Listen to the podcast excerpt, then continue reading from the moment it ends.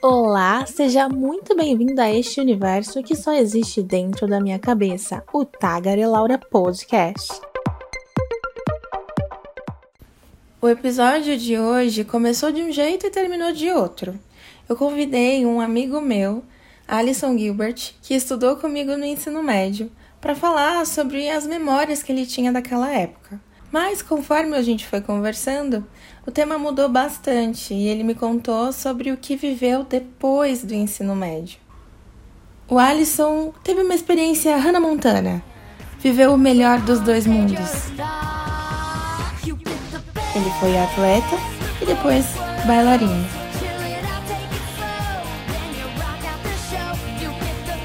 E ele vai dividir com a gente toda essa experiência.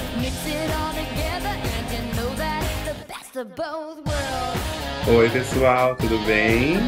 Como que vai? Prazer, gente. O que eu lembro do ensino médio mesmo é, tipo assim, bem na hora do, do intervalo que a gente tinha. Não sei se você uhum. lembra, a gente tinha uma árvore dos atletas que era bem Sim, eu lembro. que era bem centrada no meio do pátio. Então ali no meio do pátio tinha uma árvore ver, é, com um mural, uma mureta vermelha, que é onde uhum. a gente ficava. Então, tipo assim, os outros não era tanto quanto a gente. Tipo assim, todo mundo chegava perto da gente. Mas assim, era só os atletas ali, entendeu? Então, tipo, que nem aqueles negócios dos Estados Unidos, sabe? Aqueles negócios de futebol americano e as líderes de torcida. Era praticamente igual. Mas tinha uns grupinhos favelados que a gente tinha ali.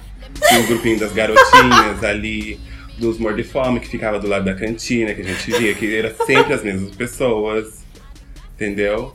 E os nerds lá no fundo, que a gente sempre, tipo, ficava ali, no pátio.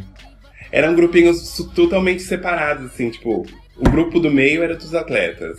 Aí do canto era da, dos faveladinhos com as Sim. garotas dançando funk. Aí no outro, do uhum. outro lado era o grupo dos mordefome que ficava do lado da cantina. Atrás de nós sempre ficavam os nerds sentado. Então era tipo, a gente olhava assim ao redor, a gente só via isso. Mas sabe o que eu gostava do, do, da, do ensino médio aí no, lá em São Paulo? Que tipo assim, uhum. é que eu não sei como funciona hoje aqui no interior. Mas os professores ficavam na sala, a gente que trocava de, de sala, né? Não eles. Sim. Então, Aí eles trocam? Aqui é, é tipo assim, os alunos ficam na sala e o professor que troca de sala. Não sei hoje em dia.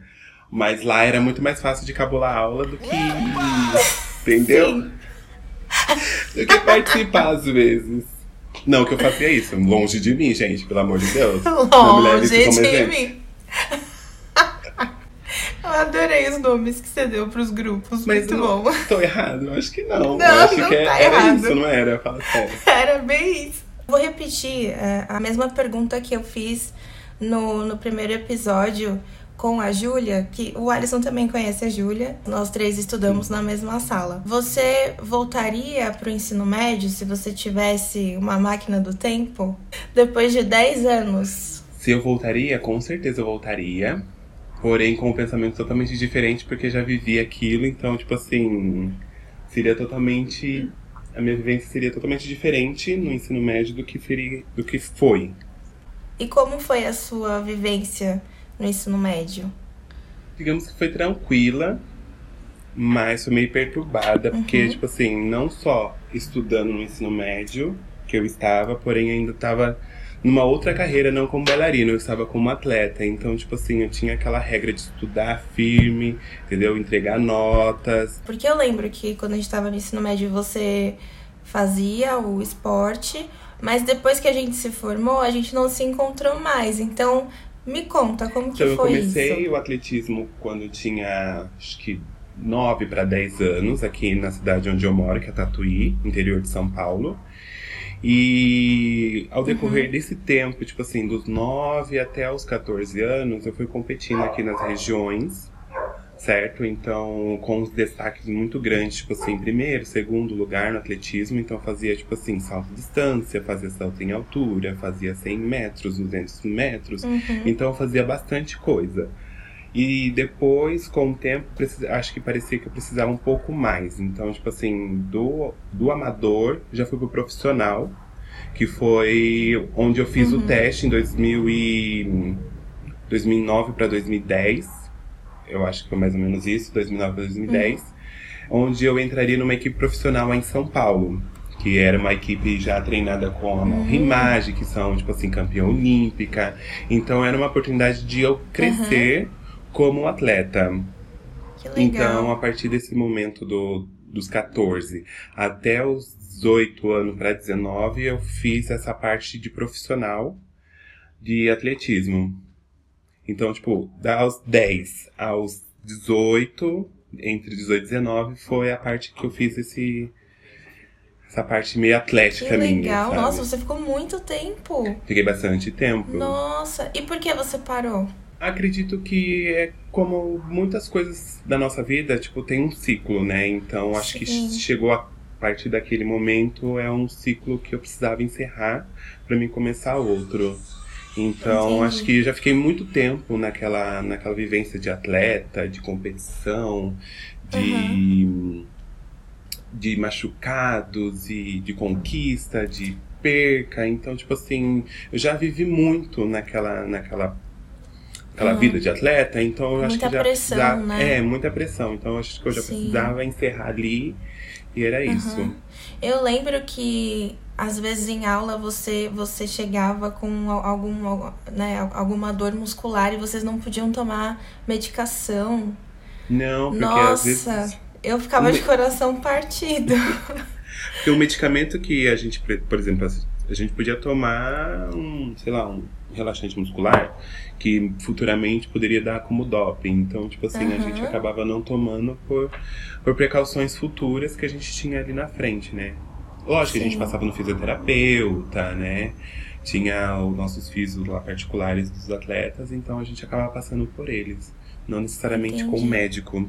Quando você começou a trabalhar como bailarino, como foi para você essa transição do atletismo para dança? Como que foi? Foi muito louco, porque assim, quando eu voltei embora pra, pra Tatuí, é. eu só tinha feito atletismo na minha vida, né? E eu falei assim, agora o que, que eu vou fazer da minha vida? Gente, o que, que eu vou fazer da minha vida? Uma pessoa de 18 anos, sem trabalho, só formada assim na escola. Eu falei assim, meu Deus, e agora? Então, ao mesmo tempo que eu cheguei aqui em Tatuí, eu já consegui um emprego, que é onde uhum. eu encerrei meu ciclo semana passada. Então, tipo assim, desde quando eu voltei lá de São Paulo até semana passada, eu tava nesse emprego. E nesse emprego tem uma a minha patroa, que era minha que é minha ex-patroa agora, ela fazia dança.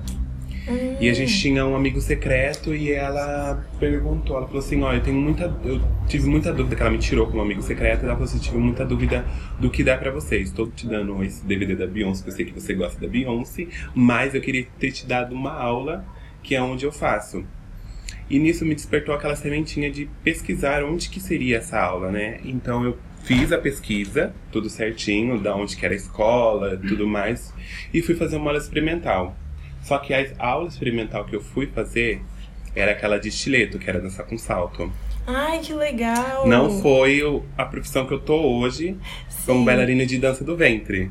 Uhum. Então, comecei fazendo estileto e quando eu, quando eu assisti pelo vidro a essa aula de dança do ventre, eu tipo, falei assim, meu Deus, é, é, outro mundo do que a gente imagina que seria dança do ventre, né? Não só apenas mexer o quadril, tem tipo assim, uhum. outras e outras técnicas. Então meio que me que despertou um, um feelingzinho assim para fazer essa aula. E a partir daí que eu decidi fazer a aula que eu comecei a atuar como bailarino mesmo. Que era isso que eu queria mesmo. E como que foi, assim, você ter passado a sua adolescência inteira sendo atleta e depois você mudar para um ambiente de dança? Porque é diferente, né? Ah, eu acho que foi um desafio novo, né? De pessoal. Mas assim, eu acho que não mudou muito porque a gente trabalha com o corpo, né? Então o atletismo com a dança meio que, tipo, ajudou até eu chegar onde eu tô hoje mas pelo parte físico, né? Então meio que não fez muita diferença. Ah, mas, mas agora, pelo, pelo que eu vejo, assim, você parece bem feliz com o que você faz agora. Você parece bem realizado. Não, tô Ai, eu super realizado como bailarino. É uma conquista, assim, tipo, muito grande que eu tô tendo, assim, na dança, sabe? É uma realização muito grande. De um sonho que eu venho já construindo desde quando eu comecei a dança, sabe? Então, hoje tá bem, bem caminhada a minha carreira, assim, digamos, como Ai, bailarino. que legal. Eu percebi que você é uma pessoa muito conhecida aí na sua cidade. Você é tipo uma celebrity. Não, agora você vai ter que contar. Conta tudo, eu quero saber. Ah, não é que Quero esse, saber. esse meu aniversário que eu fiz, Ah, que engloba meus amigos mais próximos, ele já tá. Ele já tava planejado já uns dois anos atrás. Então. Caramba! É, é um trabalho de dois anos ali, naquele, naquele evento ali, sabe? Uhum. Então. Ah, sei lá. Foi uma coisa meio comemorada, comemorada pequena, assim, sabe? Entre me- eu e meus amigos só, não uma celebridade. Claro que a cidade, quase a cidade inteira ficou sabendo. Ficou sabendo. As lojas que o pessoal alugaram a roupa falavam assim: é pra aquele aniversário? É pra aquele aniversário. Os lugares que foram Gente. comprar as máscaras falavam assim: é pra aquele aniversário? É pra aquele aniversário. Então, tipo assim, meio que espalhou. Mas é isso, não foi nada muito. Nossa senhora, uma GK da vida. Quem sabe um dia. Quem sabe, olha, mas acho, acho que você tá no caminho. Tinha quantos convidados? Olha, a festa foi pra 100 convidados. Tinha mais ou menos uns 80, 80, 90. Isso Mas, mesmo. mas 80 é bastante gente mesmo. Já é bastante. O lugar, o lugar É. comportaria só 100 pessoas. Se fosse 100 pessoas, estaria, tipo, bem apertadinho. Na verdade, esse, esse aniversário foi pra. hum, Como eu digo? Pra comemorar várias coisas, não só meu aniversário, né, também. Foi pra comemorar uma vitória minha também no Mercado Persa, Brasil. Onde eu fui Ai, campeão pela primeira vez no solo masculino de dança, que é um evento, tipo Uhum. assim, muito grande de dança do ventre que eu participei em maio. Então foi mais isso pra comemorar, assim, além do meu aniversário, que estava planejado há dois anos, mas essa vitória também veio junto. Como que funciona essas competições? Como que é? Aí, aí você tem quanto tempo pra se preparar pra essas competições? Então, ela, essa, por exemplo, essa competição ela acontece anualmente, certo? Então, ela sempre lança uma data no final do, desse concurso, por exemplo. A gente participou em maio desse ano, então ano que vem a gente já sabe uma data.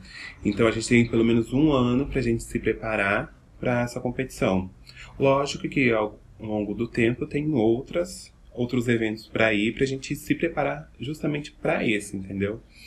Então tem tipo assim, escolha de figurino, escolha de música, é, a própria coreografia se comporta para aquele momento que que você que você tá se sentindo bem. Não adianta você chegar e dançar uma música e você não tá se sentindo bem, sabe? Então você tem que estar bem com tudo: figurino, roupa, música, o lugar onde você vai estar. Então tem tudo isso que engloba junto. Mas assim, você tem um ano para se preparar para esse evento que é mundialmente famoso. Não só pessoas do Brasil, mas como gente de fora vem também para competir. Mas a gente também leva em consideração os outros festivais que a gente vem antes. Por exemplo, eu participo de hum, três festivais antes do, do Mercado Persa. Então eu pego os comentários. Eu vou, tipo assim, eu preparo uma coreografia nova e eu levo para esses três festivais antes de levar para esse Mercado Persa.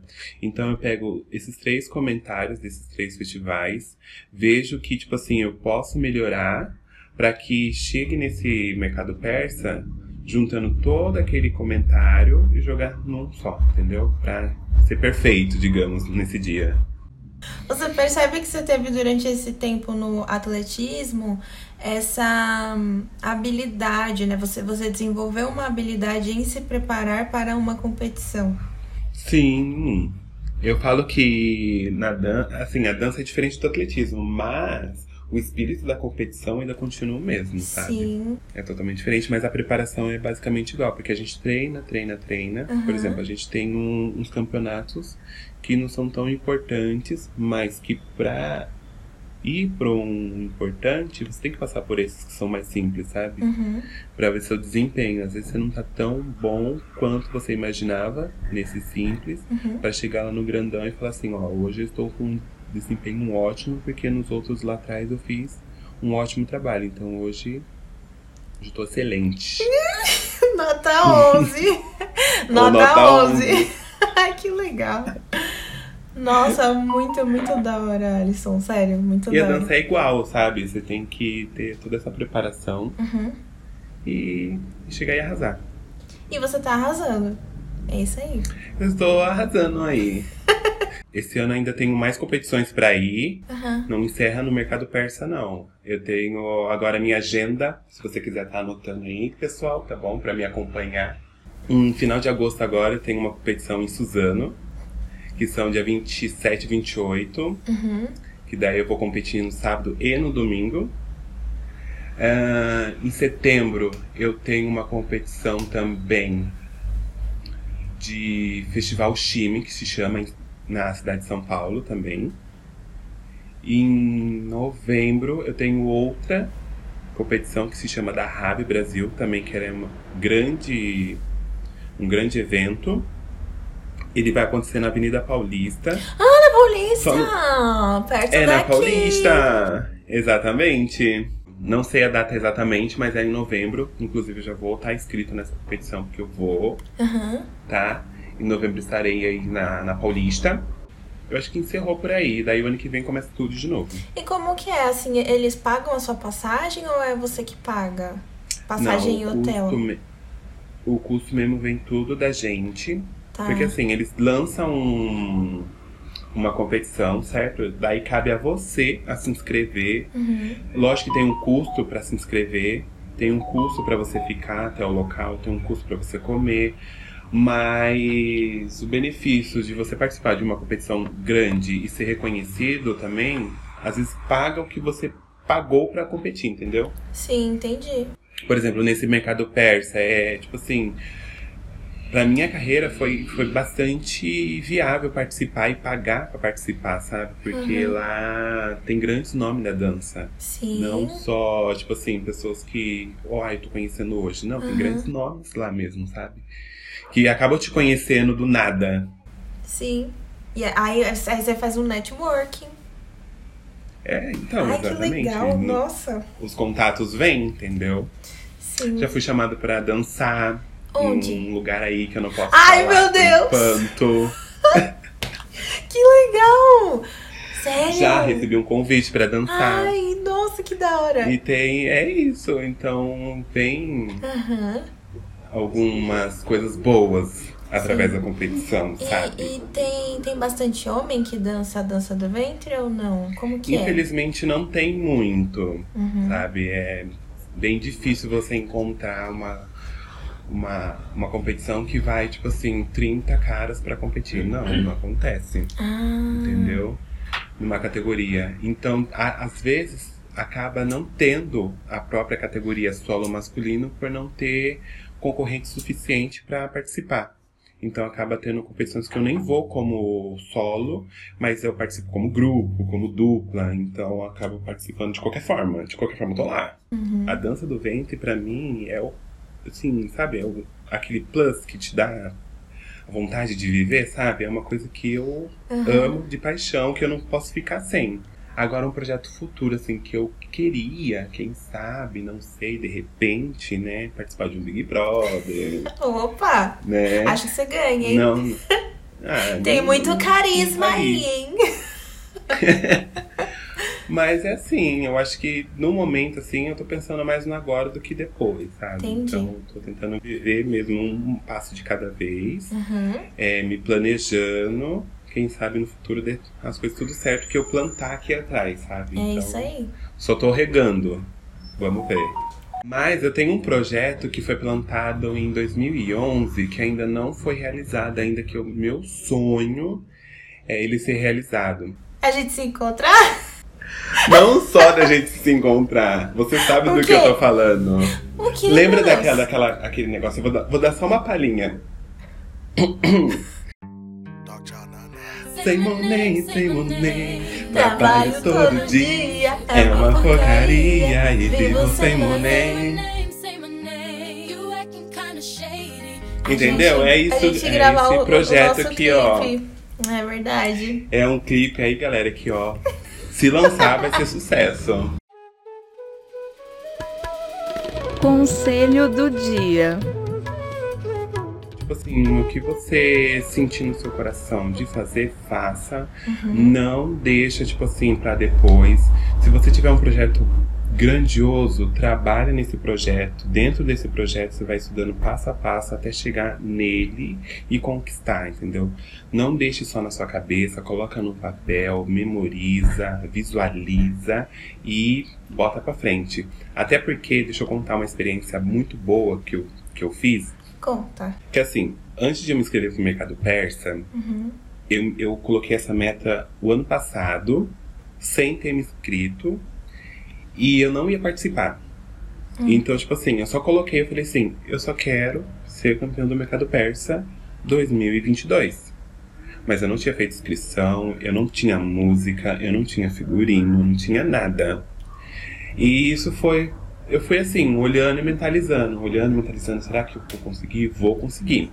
E tipo assim, esse será já ficou pra trás. É assim, eu vou conseguir, já tá ali no meu papel, memorizei e visualizei. Quando chegou esse ano, a minha professora falou assim: o trio que ia participar da competição não vai mais. Você quer participar com essa música no solo masculino? Eu falei, na hora, claro, com certeza. Daí foi que a gente estudou a nova coreografia, a gente estudou um figurino que com- compacta com a música, com o lu- lugar. Então a gente teve todo esse trabalho de janeiro até final de maio, que é onde aconteceu a competição. E a gente levou em outras competições, o feedback foi muito bom da, da música, da dança. E a gente falou assim: bom, estamos prontos, a gente vai pro mercado persa. E foi que tudo aconteceu. Ganhei o mercado persa 2022. Foi muito bom, Tá bom? Tá show. bom? Tá, tá bom pra vocês? Tá bom pra você? Entendeu? Então, isso de você querer muito e não deixar só no seu pensamento, isso vai te ajudar a alavancar dez vezes mais do que, tipo assim, ai, como eu queria participar do Big Brother e você não fazer a inscrição. Isso não querer, gente, todo mundo quer. Entendeu? Mas botar a cara ali, se inscrever e participar, tem que. Vai, entendeu? Vai. Se joga. É isso aí. Uh! Arrasou. Obrigado. Amei esse conselho. Pra vida, gente. É isso, pra vida, Anota gente. Isso. Anota e e se der errado, Ah. se der errado, Ah, ai, fala assim, é culpa do papel. Ele manchou, coloca a culpa no papel. Não fique pra você, não. Coloque em outro papel e vamos pra frente. Ai, Alisson, foi, foi muito legal saber sobre você, matar a saudade. É, Com certeza. Muito bom também. Tô muito feliz de, de todas as coisas que você conquistou. Sério, eu tenho muito, muito orgulho de ser sua amiga. De verdade. Ai, obrigado eu também. Nossa, quando eu recebi o convite, fiquei muito feliz. Porque, na pra vocês saberem, esse é o primeiro podcast que eu participo. Então. uh, Brasil, aí vem, hein? O Primeiro de vem. muitos aí que você vai participar. Primeiro de ainda. muitos. Então, fiquei muito feliz pelo convite e poder me abrir, né? Umas coisas que eu lem- lembro, né, do ensino médio e mais compartilhar essa, esse plano de carreira que eu tô tendo até hoje da dança foi é gratificante, né? Todo mundo saber quem eu sou e é isso. Então é isso, galera. Espero que vocês tenham gostado do episódio. Alisson, fala suas redes sociais, sua rede social. Se, se divulgue, por favor. Meu Instagram é eu, Ali Gilbert, só que sem o U no Gilbert, é Gilbert mesmo que escreve, tá? É, Facebook Alisson Gilbert, normal. E no YouTube também, pra quem quiser me ver dançando, Aham. me acompanhando nesses, nessas loucuras da dança, nas competições. É, o canal se chama Alma Ritana, porém é Gitana que escreve. Então, se colocar lá estúdio de dança Alma Ritana, vai aparecer lá a minha dancinha linda, maravilhosa. Eu vou colocar todos esses nomes na descrição do episódio, tá bom, galera? Então é isso. Muito obrigada, Alison. Obrigado você, Laura. Espero que vocês tenham gostado. Pra caramba. Se quiserem conversar mais sobre o episódio, é só chamar lá no Instagram, arroba Tagarelaura, e até o próximo episódio. Tagarelaura.